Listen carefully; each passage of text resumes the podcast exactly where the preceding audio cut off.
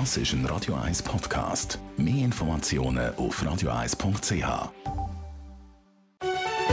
Coronavirus und Wissenschaft. Die Hintergrundsendung auf Radio 1.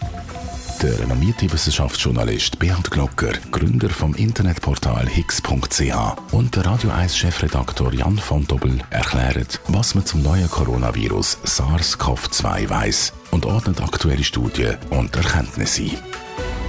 Freitag, 24. April. Herzlich willkommen zu der 20. Ausgabe dieser Sendung. Wie immer mit dem Beat Glocker. Guten Nachmittag, Beat. Ja, hallo Jan. Ja, wir haben ja in der letzten Sendung über Tracing-Apps geredet und dort hat es doch viele Reaktionen gegeben auf die Sendung. Wir sagen, für staatliche Überwachung ist zum Beispiel geschrieben worden in einem Mail. Wir müssen da glaube aber schon mal sagen, es geht um eine App, die wir besprochen haben, die freiwillig wäre, dass man die installiert, mindestens Stand jetzt, und eine dezentrale Speicherung der Daten. Also eben genau nicht auf einem staatlichen Server werden die Daten gespeichert, sondern auf dem eigenen persönlichen Handy verschlüsselt. Aber klar, so eine App muss man natürlich zuerst prüfen, um dann das auch abschließend beurteilen, oder? Ja, und vor allem, wir haben ja nicht gesagt, die Leute sollen das abladen. Wenn ich mich erinnere, mag, hast du gesagt, ob ich es abladen Und ich habe gesagt, ich würde es nur schon aus Neugier und aus, aus journalistischem Interesse abladen. Ob es dann die Leute abladen tun, das ist jedem selber. Also von dem her, wir sind für staatliche Überwachung äh, äh glaube ich nicht, dass das davon drei kann sein. Außerdem, wie gesagt, es ist dezentral, die Hand, äh, Daten werden auf dem Handy schon verschlüsselt und nur, ich habe das Fingerabdruck genannt, werden weitergegeben.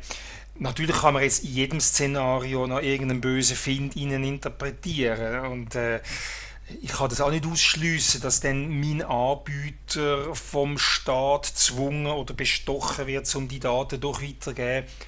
Aber ähm, ich muss sagen, solange ich in einem demokratischen Land bin wie das unsere, äh, ah, habe ich doch einiges Vertrauen, dass das, was man mir dort äh, verkauft oder anbietet, dass man das haltet. Aber wie gesagt, das, ich kann das nicht bis in jedes Detail äh, garantieren und schon gar nicht, wenn jemand Angst davor hat oder Befürchtungen, dass er nachher sagt, ich hätte dazu geraten, hm, Nein, ich habe einfach die Einschätzung von der Technologie und mein persönliches Verhalten habe ich kommentiert.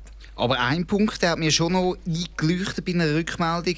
Wenn die Daten verschlüsselt auf dem eigenen Smartphone gespeichert werden, dann kann der Staat da zwar kaum viel auslesen, aber man muss dafür ein Betriebssystem herstellen, Google und Apple vertrauen, dass die wirklich sauber und sicher das implementieren. Sonst könnten vielleicht die dann auf unsere Daten zugreifen. Ja, auch da wieder technologisch absolut möglich, völlig klar. Als Vergleich möchte ich einfach mal äh, auch erwähnen, wie vielen Anbietern vertraut man denn jetzt schon, oder?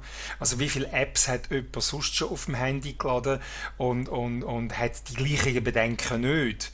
Äh, von dem her finde ich es ein bisschen seltsam, dass in dieser Diskussion, jetzt wenn es um die Überwachung von einer Krankheit geht, von einer Epidemie, dass die Bedenken kommen, aber wenn man äh, Snapchattet und, und Facebooket und weiss der Kuckuck was, äh, hat man die gleichen Bedenken nicht. Außer die Leute, die das geschrieben haben, haben keine Apps oder nicht einmal ein Mobiltelefon, weil auch der Mobilfunkanbieter weiß, wo ich bin. Oder? Also es ist, wenn man will, nie ausgeschlossen, dass Missbrauch betrieben werden. Da hilft nur kein Handy haben. Und eben, man muss natürlich die App dann genau anschauen, wenn sie draußen ist, wenn sie veröffentlicht wird und hoffentlich auch der Code von dieser App veröffentlicht wird, dass man die kann unabhängig prüfen und auch auf die Sicherheitsrisiken kann prüfen. Erst dann kann man sich natürlich ein wirkliches Urteil bilden zu so einer App. Ich bin sicher, es wird, sobald sie draußen ist, wird es auch Firmen oder irgendwelche Piraten geben, denen ihr Ziel ist, die Schwachstelle von dieser App zu finden. Und das ist auch gut so, oder? Und die werden das publizieren. Also wie man jetzt Zoom, oder, das, das, ähm, das Kommunikationstool, was sich jetzt während, äh, während dem Lockdown so etabliert hat, plötzlich kommt raus, dass da Daten eben nicht sicher sind. Das haben eben dann die Community ganz schnell herausgefunden und das publiziert. Und beispielsweise ich äh, bin jetzt von Zoom wieder weggekommen zu einem anderen Anbieter. Trotzdem 300 Millionen, das sind gerade die neuesten Zahlen, die heute Morgen rausgekommen sind, 300 Millionen nutzen Zoom weiterhin. Also wenn die mindestens wieder die App installieren, dann wäre das vielleicht gar nicht so eine schlechte Sache. Genau. Kommen wir zum zweiten Punkt, wo Fragen an uns gestellt worden sind. Man kann das ja machen auf wissenschaft.radio1.ch per E-Mail. Es geht um die Reproduktionszahlen, Reproduktionsraten. Wir haben ja auch schon von denen geredet. Es gibt die berühmte Basisreproduktionszahl R0 und dann dann auch noch Netto-Reproduktionszahl R oder RT. Beat Glocker, da gibt es ein bisschen Verwirrung. Äh, vielleicht zuerst, was ist denn die, die Basisreproduktionszahl R0? Über beides hineingesehen ist eine Reproduktionszahl ist ein Maß für wie effizient sich eine Infektionskrankheit ausbreitet. Und die Basisreproduktionszahl ist eigentlich wie die Maximalgeschwindigkeit, wo, wo äh, die Krankheit kann erreichen. Das heißt, wenn äh, niemand in der Bevölkerung immun ist, wenn sie sich also frei kann ausbreiten, dann breitet sie sich mit der Geschwindigkeit aus. Und man weiß jetzt bei SARS-CoV-2, dass der so eine Ausbreitungsgeschwindigkeit hat, dass wenn ein Mensch infiziert ist, kann der zwischen zweieinhalb und dreieinhalb andere anstecken. Also nehmen wir an, es ist ein Durchschnittswert von 3. Also eine steckt 3 an und darum kann es nachher so eine explosionsartige Ausweitung geben. Jetzt, was heisst das, wenn man das vergleicht? Masern ist eine bekannte Krankheit und die wird ja in gewissen Kreisen unterschätzt, aber es ist eine hoch ansteckende Krankheit. Dort liegt die Basisreproduktionszahl zwischen 16 und 18. Und bei Kinderlähmung beispielsweise liegt sie bei 6. Und jetzt bei SARS-CoV-2 sind wir bei 2,5 und 3,5. Und bei anderen ist sie nur knapp über 1. Und das ist ähm, aber einfach der Wert, wenn keine keine ähm, einschnemmende Massnahmen gibt. Also der Wert der verändert sich quasi auch nicht, jetzt, wenn man solche ähm, Lockdown-Massnahmen macht, wie wir jetzt haben?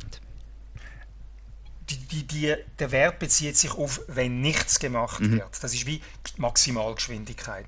Aber jetzt wird ja was gemacht. Entweder ist es bei einer anderen Krankheit, heißt das, die Leute werden langsam immun, weil viele schon das haben und können sich dann nicht mehr anstecken. Dann sinkt die, eben die Netto-Reproduktionszahl, die effektiv im äh, Leben gemessene, weil es werden immer mehr immun. Oder eine Immunität bedeutet ja, dass der nächste Mensch eben nicht mehr ansteckbar ist. Das kann man machen durch, durch eine natürliche Infektion, dann ist man nachher mit einem gewissen Maß immun. Das kann man auch machen durch eine Impfung, dann ist der Nachbar auch immun, also ist künstlich immunisiert worden. Oder man kann es eben machen mit solchen Lockdown-Massnahmen. Man tut die Leute physisch auseinandernehmen. Bei einer äh, anderen Krankheit, wo man eben keinen Lockdown macht, dann ist der nächste immun und über, über, übernächste ist vielleicht noch empfänglich.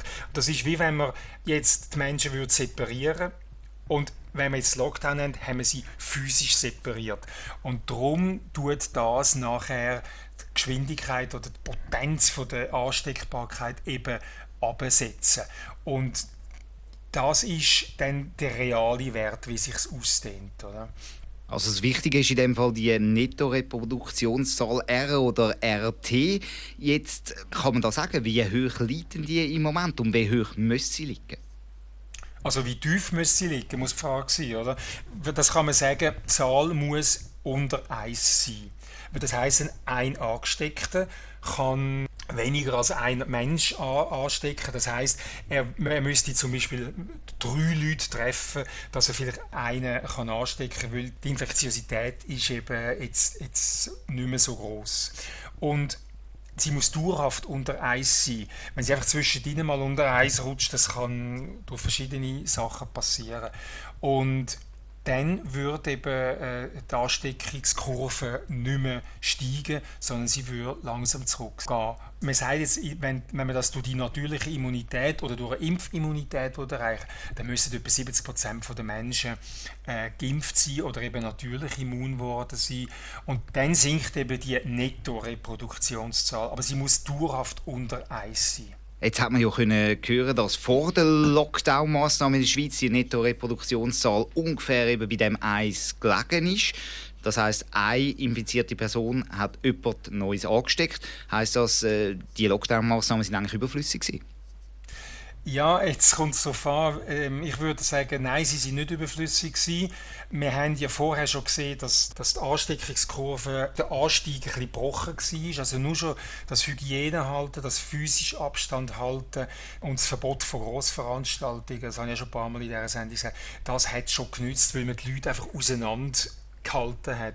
Aber bei dieser Erhebung gibt es natürlich immer Unsicherheiten. Oder? Und wenn ich ein Politiker wäre und die, die Zahl ist näher bei 1 und 6 jetzt bei 0,95, würde ich das Risiko nicht eingehen bei dieser unsicheren Datenlage, weil sie können genauso bei 1,1 oder bei 1,2 sein und dann wächst eben die Ausbreitung nach. Also von dem her glaube ich, ist, dass der Stand vom Wissen vor dem Lockdown hat es nahegelegt, dass man den Lockdown macht. Oder? Aber wir lernen jetzt immer mehr und darum können wir jetzt auch langsam anfangen, wieder gewisse Massnahmen lockern. Du sagst, wir lernen immer mehr. Es gibt ja extrem viele wissenschaftliche Studien, die veröffentlicht werden. Es wird geforscht und geforscht und eben veröffentlicht. Eigentlich ja gut und sinnvoll, dass da so viel gemacht wird, oder nicht? Ja, gut ist jetzt die eine Frage, sinnvoll. Ja, Tatsache ist, Tatsache ist, dass im Moment publiziert wird zu, zu dieser Krankheit wie noch nie. Es gibt Stimmen, die in der Wissenschaft sagen, so schnell ist die Wissenschaft noch nie vorwärts gegangen. Also man muss sich überlegen, im, im November 2019 haben wir in, in, in China die ersten Fälle gehabt. Innerhalb von wenigen Wochen ist der Erreger äh, identifiziert gewesen, ist eine Diagnostik entwickelt worden und heute ähm, Mitte April haben wir, oder ja, wir sind jetzt schon fast Ende April, aber Mitte April sind 115 Impfstoffkandidaten schon angemeldet gewesen, oder, oder gemolden gewesen, dass man da dran ist. Und, und äh, Mitte April sind über 1600 Studien schon registriert gewesen, mit Covid-19. Also es ist wirklich brutal schnell. Jetzt ob das gut ist, ist jetzt eben die andere Frage. Und da gibt es Menschen, renommierte Wissenschaftler, zwei Ethikprofessoren, haben in einem Bericht in Science eben gewarnt. Das haben gesagt, Geschwindigkeit, das geht auf Kosten von der Qualität. Und sie haben da gefordert, dass man das sehr, sehr auf, aufpasst. Aber ich meine, bei der Wissenschaft gibt es ja eigentlich das Gebot von der Peer Review. Das heißt, dass Kolleginnen und Kollegen die Bericht begutachten und die erst veröffentlicht werden, wenn man da überprüft hat, dass die Sachen stimmen, dass die Studie sauber durchgeführt worden ist, der erst dann publiziert werden. Jetzt ist das Gebot aber ausgehebelt worden. Ja, es ist ähm, es ist einfach dahin gefallen, weil die verzweifelte Suche nach äh, neuesten Erkenntnissen hat dazu geführt, dass Studien immer öfter ohne das Peer Review. Peer Review heißt ja gleichgestellt, also Leute auf dem gleichen äh, Wissenslevel und auf dem gleichen Fachgebiet sind, die tun das anschauen, entscheiden, ist die äh, Studie richtig designt gewesen, hat es Fehlerquellen schon vom Design, sind die Schlüsse richtig gezogen worden, sind die Schlüsse ähm, plausibel und das ist jetzt tatsächlich weggefallen, indem dass viele Studien auf sogenannten Preprint-Server veröffentlicht werden. Und eigentlich sind das Entwürfe wo man dort auf diesen Preprint-Server äh, publiziert. Und jemand, der das äh, vom Science Media Center angeschaut hat, hat gesagt, eigentlich kommt das, was man jetzt macht, ist wie ein Outsourcing vom Peer Review. Das ist eine Delegation von der Qualitätsbeurteilung an die gesamte Fachwelt, an die Ärztinnen und an die Ärzte, Fachleute oder sogar an die Journalisten. Und das ist halt schon sehr heikel und da können einige, einige Fehler passieren. Ich meine, es gibt ja Studien, die wirklich großes Aufsehen erregt haben, wie zum Beispiel die Studie, die vor ein paar Wochen herausgekommen ist, dass das Virus auf der Oberfläche, auf Metall zum Beispiel, sehr lang überleben kann. Das hat dazu geführt, dass alle Leute quasi ähm, Türfallen und so weiter desinfiziert haben regelmäßig. Ist das jetzt auch ein, ein Beispiel vielleicht für eine Studie, wo man ein bisschen schnell und ein bisschen vor allem oberflächlich veröffentlicht hat und diskutiert ja, hat? Vor allem ist sie nicht fertig, oder? Also man sagt ja immer, wenn du etwas feststellst, ähm, irgendeinen Effekt, oder dort haben wir verglichen mit Kupfer und, und Kunststoffoberflächen, äh, wo ein deutlicher Unterschied ist von der Überlebenswahrscheinlichkeit äh, von dem Virus und Jetzt müssen die Forscher eine Erklärung anbieten, oder? Warum ist es das so? Nur, nur das messen, da kann nachher jeder selber interpretieren. Aber warum ist das so? Und, und äh, da, von Mechanismen oder von Erklärungsversuchen ist dort überhaupt nichts. Und eigentlich nach, nach dem richtigen Muster von Studien wäre ich stelle fest, das ist so. Und jetzt versuche ich zu erklären, warum ist es so. Und das ist genau das, was ich gesagt habe. Es sind eigentlich alles ähm, Entwürfe oder, oder, oder, Skizzen von Studien, oder vieles sind Skizzen von Studien. Ich habe festgestellt, da überlebt so lange, da überlebt so lange. So, Jetzt puppe ich das einfach mal raus, oder? Und das ist nicht gut, weil das Interpretieren von der Resultat wird nachher bis hin zu den Laien überladen. Da kann jeder einfach das nachher rauspicken und sagen, wow, und, und hat eine Erklärung. Und auch auf anderen Gebieten haben wir, haben wir solche Schnellschüsse äh, können feststellen Genau, also ich habe der Professor Christian Drosten von der Charité Berlin hat zum Beispiel auch in seinem Podcast kritisiert, dass eine Studie groß diskutiert wird, wo gesagt hat, gewisse Mutationen von dem Virus, die können sich 270 Mal schneller vermehren als andere. Und er hat auch dort gefunden, dass es genau so eine Interpretationsfrage. Man könnte ja sagen, vielleicht gibt es auch gewisse Mutationen, die sich 270 Mal langsamer vermehren als andere. Also man müsste halt auch so Referenzwert genau können festlegen und das eben einschätzen. Und ich glaube, das sind genau so die Probleme, wo man da natürlich hat, wo man dann eine riesige Aufregung verursacht. Und es gibt auch noch weitere Beispiele von so Studien. Ja, wir sind sogar selber auf higgs.ch sind wir an einer Studie eigentlich auf den Leim gekrochen. Und es hat eine Studie gegeben, wo eigentlich der Absender noch, noch seriös tönt hat. Und die haben festgestellt, ähm, es war eine deutsche Universität, die das herausgelassen hat, dass dort mehr Covid-19-Fälle, äh, tödliche Fälle gibt, wo Stickstoff äh, Dioxidkonzentration in der Luft höher ist. Also das ist äh, etwas aus dem Abgas von, von Motoren. Und äh, dann haben sie gesagt, okay, also die Luftverschmutzung verantwortlich dafür, dass die Leute sterben. Und wir haben das ein paar Stunden online gehabt und dann hat mir ein Präventivmediziner vom Swiss Tropical and Public Health Institute in Basel hat mir gesagt, hey, da sind da jemandem auf der Leim gekrochen. Schaut das genau an. Und er hat dann gezeigt, schau, wo ist Stickoxid höher und wo ist Covid-19 höher. Wir wissen, Covid-19 ist vor allem in Agglomerationsgebieten höher, weil dort mehr Leute sind und sich auch mehr anstecken können. Und wo hat es mehr Luftverschmutzung? in Agglomerationsgebiet. Jetzt könnte man auch sagen, was hat es denn anders noch höher in dieser Region? Du könntest sagen, Mikrofilialen. Also es hat viel mehr Mikrofilialen in dem Ballungszentrum als auf dem Land. Jetzt könntest du sagen, aha, da hat es viele Mikrofilialen und viele Covid-Tote, also äh, sich die Leute in den Mikro infizieren. Was völlig eine absurde, aber nicht ganz eine unmögliche Erklärung ist.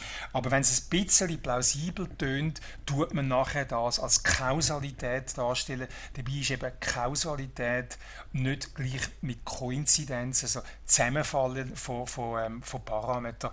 Und ähm, die haben wir dann genauer angeschaut, haben gesehen, dass sie nur 66 Messpunkte hatten. Und äh, wir können auch die Dichte von Busstationen messen. Und es gibt dort, wo es viel Covid-19-Tote hat, auch viel mehr Busstationen, oder? Aber natürlich haben Busstationen nichts mit Covid-19 zu tun. Aber so, so übereinstimmende Muster findest du zuhauf, aber die haben keine, keine Kausalität. Und wir haben dann die Studie offline genommen. Hm. Wir sehen also, man muss sehr gut aufpassen, was man aus Artikeln und Publikationen herausliest. Was ist die Lösung für das Problem? Ja, die Lösung ist eine, die ähm, die sogenannte Cochrane Vereinigung, das ist eine, eine Vereinigung, wo es verschiedene Ableger in verschiedenen Ländern gibt, wo sich der Qualitätsüberprüfung von der Wissenschaft äh, verschrieben haben. Und die haben gesagt, es muss weniger große und multifaktorielle, an mehreren Orten durchgeführte Studien geben, beziehungsweise man muss eine sogenannte Metastudie machen, wo man verschiedene kleine Studien zusammenfasst und schaut, tun sich die komplett widersprechen, tun sie sich ergänzen, gibt es ein einheitliches Bild und wenn eine, eine Studie sagt, es ist 1 plus und die andere sagt, es ist 1 minus, dann heben sie sich eine Art auf. Aber wenn fünf Studien oder zehn Studien oder 100 Studien sagen, das ist gefährlich und eine sagt, das ist nicht gefährlich, dann ist wahrscheinlich die eine die, die durchgeht. Oder? Also mehr überlegen, mehr zusammenfassen, mehr Übersicht wieder machen. Und das Cochrane-Institut in Deutschland hat jetzt eben angefangen, dass man ähm, wieder solche Reviews, nennen es das, macht und so wieder versucht, Ordnung und Qualität ins Ganze hineinzubringen. Aber ich meine, das braucht ja natürlich auch Zeit und gerade in der jetzigen Situation, wo wir in dem Lockdown sind, wo Maßnahmen langsam gelockert werden, da wollen natürlich alle möglichst schnell Resultate und Hinweise haben, wie man da kann weiter vorgehen, wie gefährlich die Krankheit ist und so weiter. Das ist schon ein, ein größeres Dilemma, Geschwindigkeit und dann dafür die Aussagekraft. Ja, das, eigentlich, das wissen wir alle. Du kannst nicht in, in, in einer Rekordgeschwindigkeit einen, einen super schönen Tisch zimmern, oder? Also zu einem super schönen Tisch zimmern braucht jeder, jeder Schreiner eine gewisse Zeit und in der Wissenschaft ist es genau gleich. Also Qualität braucht Zeit. Aber wir haben das Problem, A, Bedrohung ist groß, sagt die Pandemie, B, der wirtschaftliche Schaden, den der Lockdown anrichtet, ist nicht zu lügen, also hat Politik das Interesse, dass es ganz schnell passiert und, und da muss man jetzt aber auch die Wissenschaft ein bisschen rügen, in der Wissenschaft gibt es so einen, einen Leitsatz, der heißt Publish or Perish publiziere oder gehe unter. Also jetzt ist das natürlich ein gefundenes Fressen auch für die Wissenschaft, möglichst schnell etwas rauszulassen und dann auf gute Ratings zu kommen, weil sie viel publiziert haben. Und sie stellt sich da selber auch ein Stück weit bei. Es ist systemimmanent. Viele Leute regen das auf in der Wissenschaft, aber das System funktioniert so, wenn du viel publiziert hast und wo viel zitiert wird, dann bist du ein guter Wissenschaftler. Vielleicht ist das wieder ein, ein, ein, ein Anreiz, dass, die Wissenschaft selber das System einmal äh, überdenkt. Und Politik muss auch überdenken. Man kann nicht von heute auf morgen Resultat erwarten, wo jeder Entscheid äh, äh gerade äh, in welche Richtung man auch macht, ähm, rechtfertigt. Also muss man vielleicht ein bisschen vorsichtig und ein bisschen langsamer für sich gehen. Aber ich verstehe de, das Bedürfnis, weil die Bedrohung durch die neue Krankheit die ist da und darum wollen wir alle schnell, dass es aufhört. Aber ich meine, da kommt ja auch noch ein weiterer Punkt ins Spiel, dass viele Wissenschaftler oder auch Leute aus Spitälern halt sehr zurückhaltend sind, auch mit dem Bewerten von Studien, mit dem Einschätzen von den Sachen, die man weiß, auch gegenüber den Medien. Und das heißt, das tut das Ganze auch noch ein verstärken, indem die Leute wenig Auskunft geben und sagen, wir warten, bis wir todsicher sind, dann sie natürlich am Schluss diesen Leuten Plattformen auch geben, die eben ein bisschen schneller und ein bisschen mutiger irgendwelche Thesen aushauen. Es ist absolut so. Und das Schlimme ist ja auf diesen auf vielen Kanälen, die sich alternative Medien nennen, können jetzt eben Leute, die wirklich völlig unreflektiertes Zeug nach eigenem Gusto zusammenschustern, können das verbreiten und die sind dann eben schnell da mit gross rauspuppen und die, die, die seriöse Wissenschaft hebt sich dann eben zurück und gerade dann manchmal ein Hintertreffen. Und dann müsste man vielleicht auch manchmal ein bisschen mehr Speed im Beurteilen wünschen, nicht im, im, im, Bullshit publizieren, aber im, im Bewerten, im Einschätzen und so Sicherheit geben.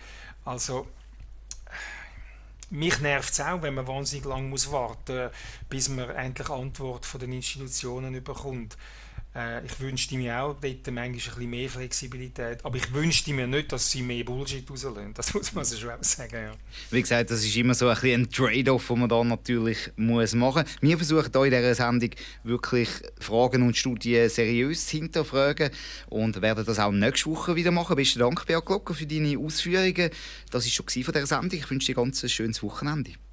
Ja, wünsche ich allen Hörerinnen und Hörern auch und dir, Jan, ebenfalls. Tschüss. Danke dir und danke Ihnen, liebe Zuhörerinnen und Zuhörer, fürs Interesse. Und bis am Montag am 4 Uhr, wenn es die nächste Ausgabe gibt von dieser Sendung. Und da natürlich auch der Verweis aufs Talkradio zu Corona, hier auf Radio 1 mit dem Roger Schawinski. Das nächste Mal der Sonntag zwischen 10 und 12. Coronavirus und Wissenschaft. Hintergrundsendung auf Radio 1 mit dem renommierten Wissenschaftsjournalist Bernd Glocker vom Internetportal higgs.ch und dem Radio 1 Chefredaktor Jan von Dobbel.